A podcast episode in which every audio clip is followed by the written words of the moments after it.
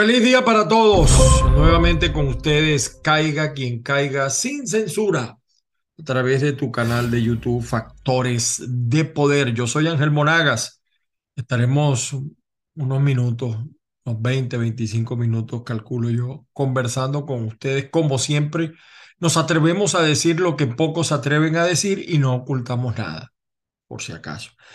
Puede seguirme a través de Twitter, TikTok y también de Instagram, arroba Ángel Monagas, todo pegado. También estamos en un fanpage de Facebook, eh, caiga quien caiga sin censura. Saludos también a la gente de Ávila Radio, eh, eh Online.com. Saludos a toda la gente, a Joel Pantoja y a toda la gente de Ávila Radio.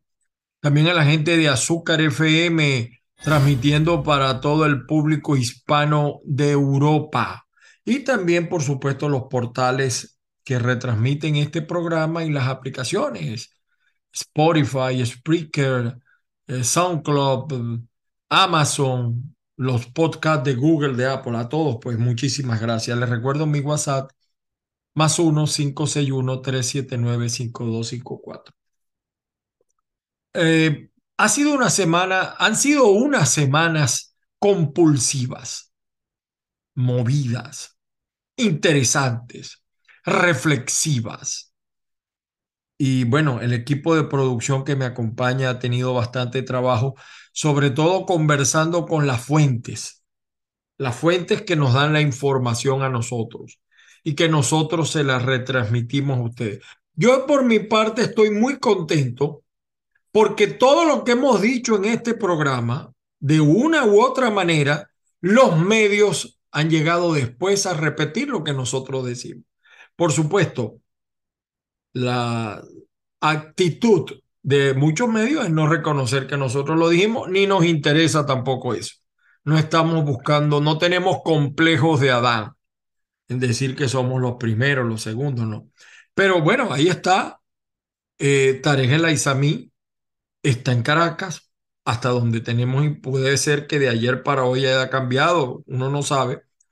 Eh, dijimos también que la salida eh, iba a producir eh, una suerte de cambios estratégicos y hemos dicho otras cosas que hoy las vamos a refrescar, porque hay algunos que insisten en hacer algunas informaciones o en decir algunas informaciones que no se sujetan a la realidad, porque es increíble que después de 23 años los tipos despierten un día a hacer limpieza, borrón y caída limpia. No, eso no existe.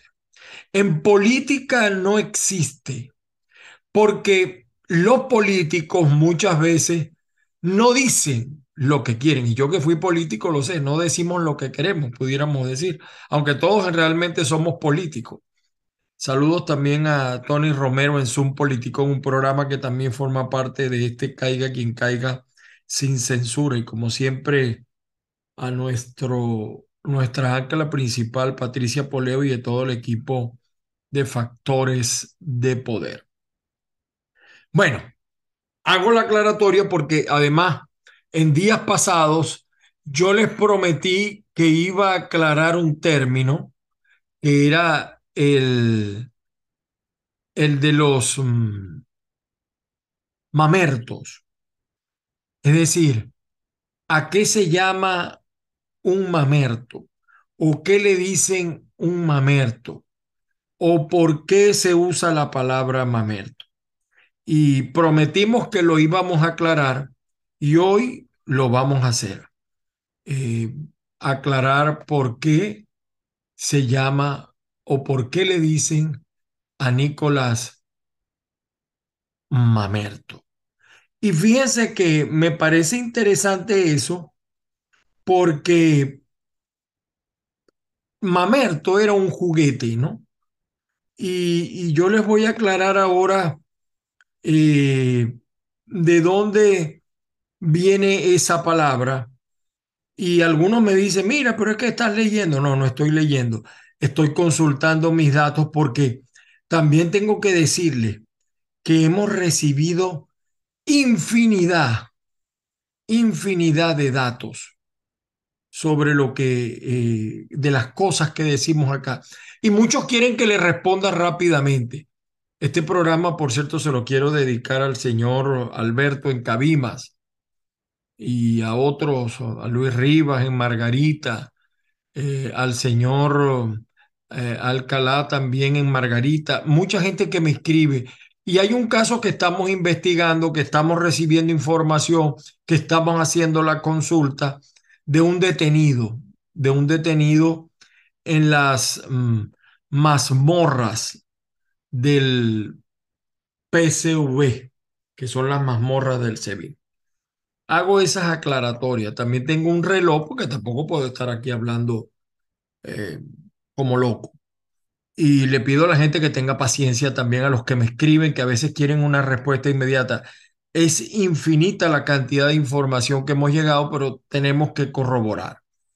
Yo comentaba que a Nicolás Maduro le dicen el gran mamerto y explicaba también que ese apodo, ese apodo se lo puso Ramiro Valdés, que es, ¿quién es Ramiro Valdés? Es de los dos comandantes históricos de la revolución cubana que están vivos. El otro es, mm, tiene un nombre parecido a un, a un periodista venezolano, Guillermo García. Mm, Guillermo García Frías es el otro. Eh, hay muchas versiones periodísticas, también eso es cierto. A, veces algunos dicen, mire, ustedes los mayameros, ahora todos. Sí, hay muchas versiones de Tarek el Aizamik. Y sobre todo que aquí en Estados Unidos se puede hablar, se puede conversar, se pueden decir las cosas. También hay responsabilidad de lo que uno dice.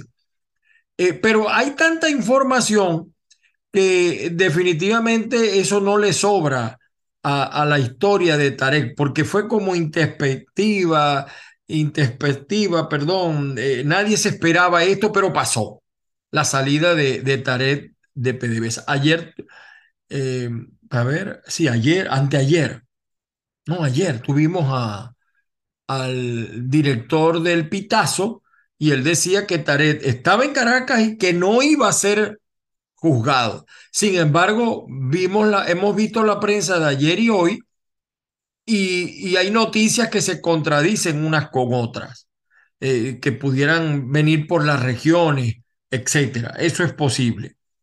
Lo que sí está claro, y yo lamento que esto se menosprecie, lo que sí está claro es que esto es una decisión de la dictadura cubana y nada más. O sea, hay algunos que creen, no, mira, que ahora en Venezuela los chinos, los rusos. No, señores. En Venezuela manda la dictadura cubana. Los Castro o la herencia de los Castro sigue gobernando tiránicamente Cuba y tiránicamente Venezuela, aunque menos, porque Venezuela es un país de muchísimos recursos. Taret, y esto también es bueno que se recuerde porque algunos lo menosprecian, Taret fue el enlace eh, de Hezbollah y de Irán. Ellos fueron, porque además, ¿por qué decimos eso? Porque Irán, Hezbollah, todos esos países árabes fueron el enlace, el, el, vamos a decir, el recurso que tenía mm, Nicolás cuando no tenía ni gasolina ni dinero. ¿Se acuerdan? Eh? todavía hay problemas graves, pero al menos ahora está Chevron, eh, eh, hay, hay, un poquito más de maniobrabilidad, pero la producción petrolera tampoco es que ha aumentado, no ha aumentado. Y también nosotros hemos explicado en programas pasados que este escándalo de corrupción, donde no están todos los que son ni son todos los que están, fue diseñado desde Cuba. No, no, es la misma historia, señores, créanme que es así, es Cuba, es la Cuba dictatorial. Y eso lo hacen, ese escándalo de corrupción lo hacen. No porque a ellos les interese la corrupción, les sabe a casabe. A Maduro no le interesa la corrupción porque el primero que tendría que ir preso es él y su familia y, muchos otros más. Es porque para justificar la salida de la Islamí de los espacios de poder del régimen venezolano. Y explicamos, fíjense ustedes que lo hemos explicado, el 16 de marzo, aunque la prensa lo reseñó el 18, yo ahora les voy, si me da tiempo, les voy a mostrar algunos recortes. Eh, Tarek William Saad estuvo en Cuba, estuvo en Cuba y firmó unos acuerdos con la Fiscalía de Cuba, hagan memoria. Eso fue una cortina, un pote de humo para esconder que estaba recibiendo las instrucciones sobre esta operación que algunos siguen calificando erróneamente a mi juicio de purga, cuando en realidad no lo es. Repito, porque no están todos los que son, ni son todos los que están. Todavía está, bueno, Dante, Fariña, Castro Soteldo, aunque algunos lo niegan, pero está metido con una red de productores árabes. Y, fíjense que la cosa se pone eh, color de hormiga para los cubanos una vez que Chevron inicia sus operaciones con PDVSA. El Zulia puede dar fe de eso, Campo Boscán. Eh, porque los cubanos hacían lo que les daba la gana en PDVSA una vez que el mayor general Manuel Quevedo eh, tenía la operación allí, manejaba eh, PDVSA. los cubanos hicieron lo que les dio la gana. Y ahora en este momento ellos quieren volver a echarle manos a PDVSA sacudiéndose a El Aizamí. Así de simple. Aunque no es tan simple, es un poquito más complejo. Por eso es que yo la vez pasada en la, mi columna del viernes hablaba de Rafael Ramírez. ¿Qué es lo que está pasando con Ramírez? Que ese sí sabe que el gran ladrón de todo esto fue Hugo Chávez, el charlatán del siglo. Pero él tiene las pruebas que la rabo de cochino le firmó. Le, le marcó la rabo de cochino Chávez. Por eso es que los chavistas no querían llegar a aguas profundas con Rafael Ramírez, a menos que quieran acabar también con el legado de Chávez y la gente descubra que hizo una gran fortuna porque esa vida que tienen las hijas de Chávez, ah, ahí no llega la operación anticorrupción, en ver cómo justifican las hijas de Chávez que no trabajan en nada y esa vida que se dan. Pregunto yo, eso no lo investiga. Ahora, también podemos tomar como referencia eh, eh, eh, Tarek estuvo en Cuba el 11 de marzo, pero es que 11 días antes, más o menos, 11, 12, 13, por ahí, Raúl Castro estuvo, vino en persona a reunirse con Nicolás Maduro. Y vino también, por cierto, después de la CELAT, vino el que aparece como presidente de Cuba, eh, y ellos vinieron supuestamente para la celebración de, de, la muerte de la, del charlatán, desde un año más de la muerte del charlatán el 5 de marzo. Ahora, ni Raúl ni, ni Díaz Canel vinieron solos, estuvieron acompañados con Ramiro Valdés, este general histórico de Cuba que yo les he venido hablando. Ahí sobran los videos. Y resulta que este Ramiro Valdés, fíjense ustedes, qué casualidad todas estas visitas precisamente antes de lo que la gente llama la, purga, eso no es ninguna purga, ni tampoco un operativo anticorrupción. El 7 de febrero, el señor Ramiro Valdés estuvo reunido con Delcy Rodríguez, nada más y nada menos y que para revisar asuntos em, de cooperación entre los dos países y el tema del petróleo, sobre todo por la disminución de los embarques que estaban llevando a Cuba. El señor de, de, del Pitazo y otros nos decían que porque se está produciendo menos, pero realmente la nota no estaba allí. No solamente es que, si es ciertamente se está produciendo menos, pero es que también se estaba robando más. Ahora, Raúl Castro, cuando estuvo en la reunión con Nicolás, el que le puso el apodo del gran mamerto en Miraflores, fue Ramiro Valdés, con el visto bueno de Raúl Castro. Una manera de ellos burlarse del títere, porque eh, yo no soy de los que cree que, que Maduro es bruto. Lo que sí creo que es títere, porque él sabe que nunca fue electo. Él sabe que su designación fue a dedo. Cuando Capriles echó para atrás la rechera que tenía, eso tampoco lo he contado, la llamada que le hizo Juan Manuel Santos a Capriles, cuando Capriles ganó y, Santos le dijo que dejara eso así. Eso en algún momento lo contaremos.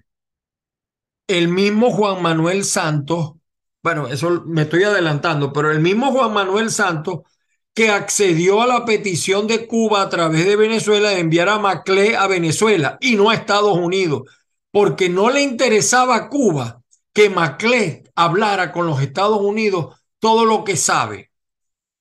Entonces, eh, allí, allí eh, Raúl Castro, así como lo voy a decir, le ordenó, prácticamente le dijo, firme, vista a la izquierda, señor Nicolás, y le dijo, usted tiene que sacarme a Tarek El Aizamí de eh, ministro del petróleo y de PDVSA. Le ordenó, así de sencillo. No voy a hablar de otros alcances de esa reunión porque ya el tiempo eh, corre, lamentablemente. El tiempo corre y, y, no es mucho lo que tenemos, no quiero abusar de, de su tiempo. El general cubano le respondió además a, le, ordenó a Maduro que lo sacara de inmediato. Y, fíjense que el nombre del gran mamerto, se van a quedar asombrados con lo que van a saber de ese nombre, em, viene de una reunión de un general de división venezolano, hoy retirado, creo que se retiró en el 2020, semana después de que Maduro nombró a, a Taret el Aizamí ministro del petróleo.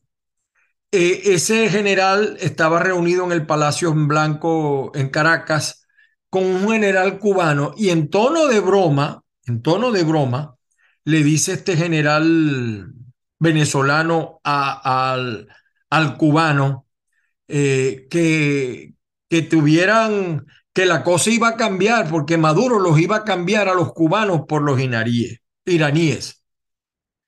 Bueno, eh, intempestivamente el general cubano le respondió que eso era imposible. Oigan bien, que eso era imposible, porque Maduro solo era un mamerto. Y entonces le confesó este general cubano a este general venezolano que viene, venía donde tengo conocimiento acá los Estados Unidos, eh, le confesó que los militares cubanos le dicen a Maduro el gran mamerto, porque Ramiro Valdés le había puesto ese apodo. Y yo empecé a buscar algunos, mm, ¿por qué, qué, tenía que ver esto? Y he conversado con algunos cubanos, mira cómo es esto, eh, porque no conocía bien el término de mamerto. En el Zulia, Mamerto le decimos a otra cosa. Cuando alguien se va de mamerto, ¿no? Es otra, es hasta una mala palabra. Pero mm, eh, le encontré un artículo del año 2022 de Ramón Fernández Larrea, lo tengo anotado, que me dio una gigantesca luz sobre el significado de ese apodo de verdad. Y en ese artículo se explica lo que es un mamerto. Eh, si ustedes lo buscan en Wikipedia, se darán cuenta que ese fue un juguete que se creó en 1900, 1949 y se empezó a comercializar en 1952. Y en la Cuba de los años 60 del siglo pasado, pues de 1960, se vendía un muñeco para armar. Incluso lo recomiendan los, los médicos, los especialistas en educación infantil, porque el muñeco es un muñeco para armar. Trae, trae, narices, espejuelos, zapatos plásticos, boca del mismo material, unos zapatones renovables, también plástico, gafas. La cabeza era una bola de plastilina y sobre ella se hundía un sombrero plástico que le quitaba aquel cráneo tosco la forma de papa. Se llamaba mamerto en Cuba. En los Estados Unidos le dicen Mr. Potato o, o Potato, como le dicen, Mr. Potato, señor patatas o, papá, o papa. Eh, este, este muñeco lo, se los voy a mostrar después para que ustedes lo vean. Ese sombrero eh, era un, eh, una suerte de comparación y surgió así, eh, vamos a decir, el calificativo de que el mamerto era un sinónimo, de alcornoque, bestia, eh, pánfilo, papanata, memo, tarado, sopenco, incluso burro, entre otros muchos. Pero la mejor definición de mamerto, para que ustedes no se me confundan, porque la intención no era llamar a Maduro burro, es que es puesto a dedo, o sea, a él lo van armando, a él hay que armarlo, hay que ponerle las cosas. Es un muñeco, es un monigote, sin vida propia, sin criterio ni personalidad. Algo que se arma para usar en lo que se quiera, ya sea para asustar, para mostrar una presencia, lo que pudiera, eh, algo inanimado, un testaferro, un bulto. Y allí yo por fin entendí que Nicolás Maduro es un mamerto. Eh, entonces me recordé de algo que una persona, eh, una, una alta oficial militar venezolana, que ha tenido asignaciones en Cuba, eh, cuando Ramiro Valdés dice que Maduro es un gran mamerto, o es el gran mamerto, siempre le da por afirmar que entre más grande, más mamerto. Esa, por eso es que nosotros decimos que en Venezuela quien preside el gobierno es un gran mamerto, un hombre, un monigote de los intereses cubanos. Allí nada ha cambiado. Los que crean, no, que ahora los iraníes, Hezbollah, eso sería Tarek el. Maduro sigue siendo manejado y conducido por los cubanos. Los cubanos se han planteado también el tema de sacar a Nicolás. También se lo han planteado. Mm, para ello, así como sacaron a Chávez y mataron a Chávez, así diga eh, ese periodista de Venezuela muy famoso a nivel nacional, que Chávez murió el 5 de marzo, Chávez no murió el 5 de marzo, ni murió por lo que dicen que murió. Pero bueno, esa es otra historia. en, los, en, los, mensajes que me dejan en, la, en los mm, programas que nosotros hacemos, me hablan de por qué mencioné a Costa Carles eh, en un programa anterior y lo vinculé con los cubanos. Bueno, yo les explicaba a ustedes que por allá en el año 2006 yo lo viví de cerca porque conocí una persona que estaba metido en ese negocio eh, Cuba tenía unos 3.000 entrenadores cubanos y cuando se regresaban a Cuba les dejaron llevar de todo, televisores, cama, unos 3.000 contenedores. Entonces, la embajada de Cuba contactó a, Carlos, a Costa Carles para pedirle su apoyo en esa operación, porque él tenía el puerto de Puerto Cabello. Eh, el almirante tiene un nombre raro, Agnasi eh, Turquío, o Turchío se diría en español, en italiano creo que es Turquío. Y él era el presidente de puertos de Puerto Cabello. Y a Costa Carlet le encomendó a él toda esta situación, todo ese traslado. La empresa de transporte era la de Wally Maclay, el narcotraficante.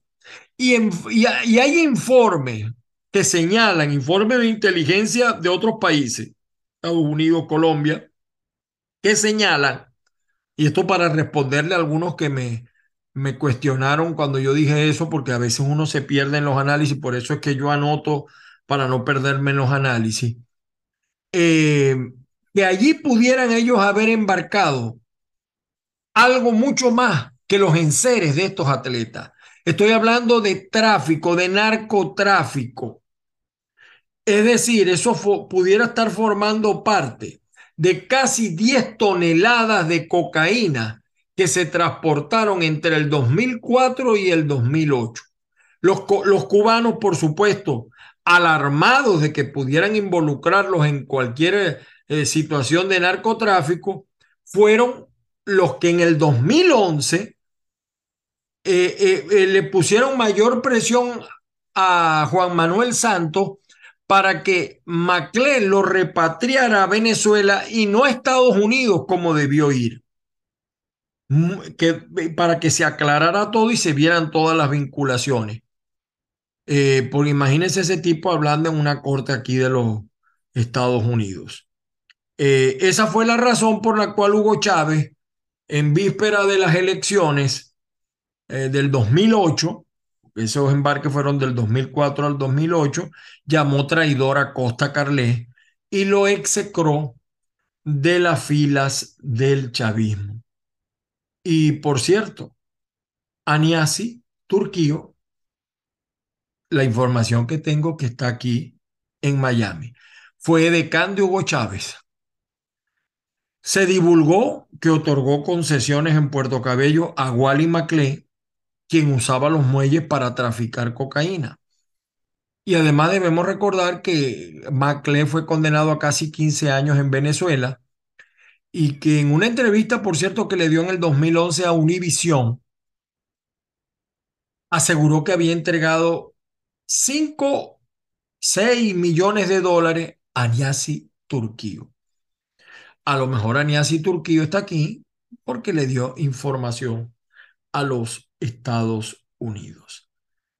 Eso, eh, por eso es que hablamos pues del gran mamerto, lo que gobierna Venezuela.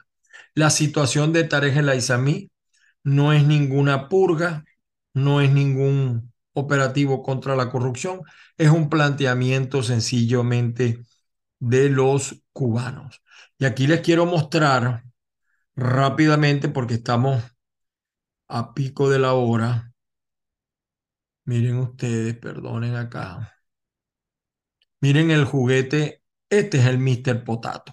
¿eh? Que se parece a Maduro, se parece a Nicolás. Este, para los cubanos, para los generales cubanos, es Nicolás. Un monigote, le quitan el sombrero, le quitan las orejas, le quitan... Y es un juguete didáctico, por cierto.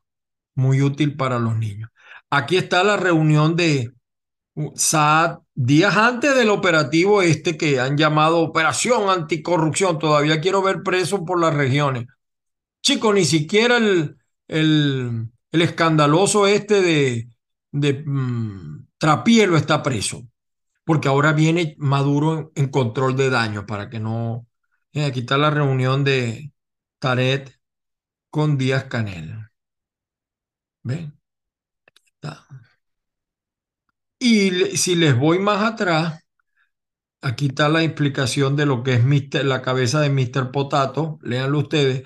Es un juguete para niños. Está toda la historia. Aquí está Ramiro Valdés cuando se reunió, este es el general cubano, con Delcy. Porque Delcy está en un plan de lucirse. Y aquí está Díaz Canel, visita a su regreso de la cumbre de la CELAT a Nicolás Maduro. Fue a girar instrucciones precisas, precisas y contundentes. Señores, como siempre, las bendiciones del Padre Celestial para todos y cada uno. Al señor Alberto le dedicamos este programa, un señor de 73 años que nos escribe eh, también aquí hay alguna gente que me está escribiendo, no les puedo responder porque ahorita Alberto Vilela Díaz, saludos Alberto, te dedico este programa para que te, respeto además 73 años, de verdad, y en una situación bastante mm, mala la que está viviendo desde el punto de vista de la salud. Saludamos también al señor Edgar eh, Alcalá, eh, al señor, por supuesto, también Escola y a todos los que nos escriben. Hay una señora también que tiene una denuncia aquí sobre un militar, la vamos a investigar, la vamos a revisar. Que la fuerza los acompañe. Nos volvemos a escuchar y a ver mañana. como siempre, caiga quien caiga sin censura. No ocultaremos nada. Muchísimas gracias a ustedes.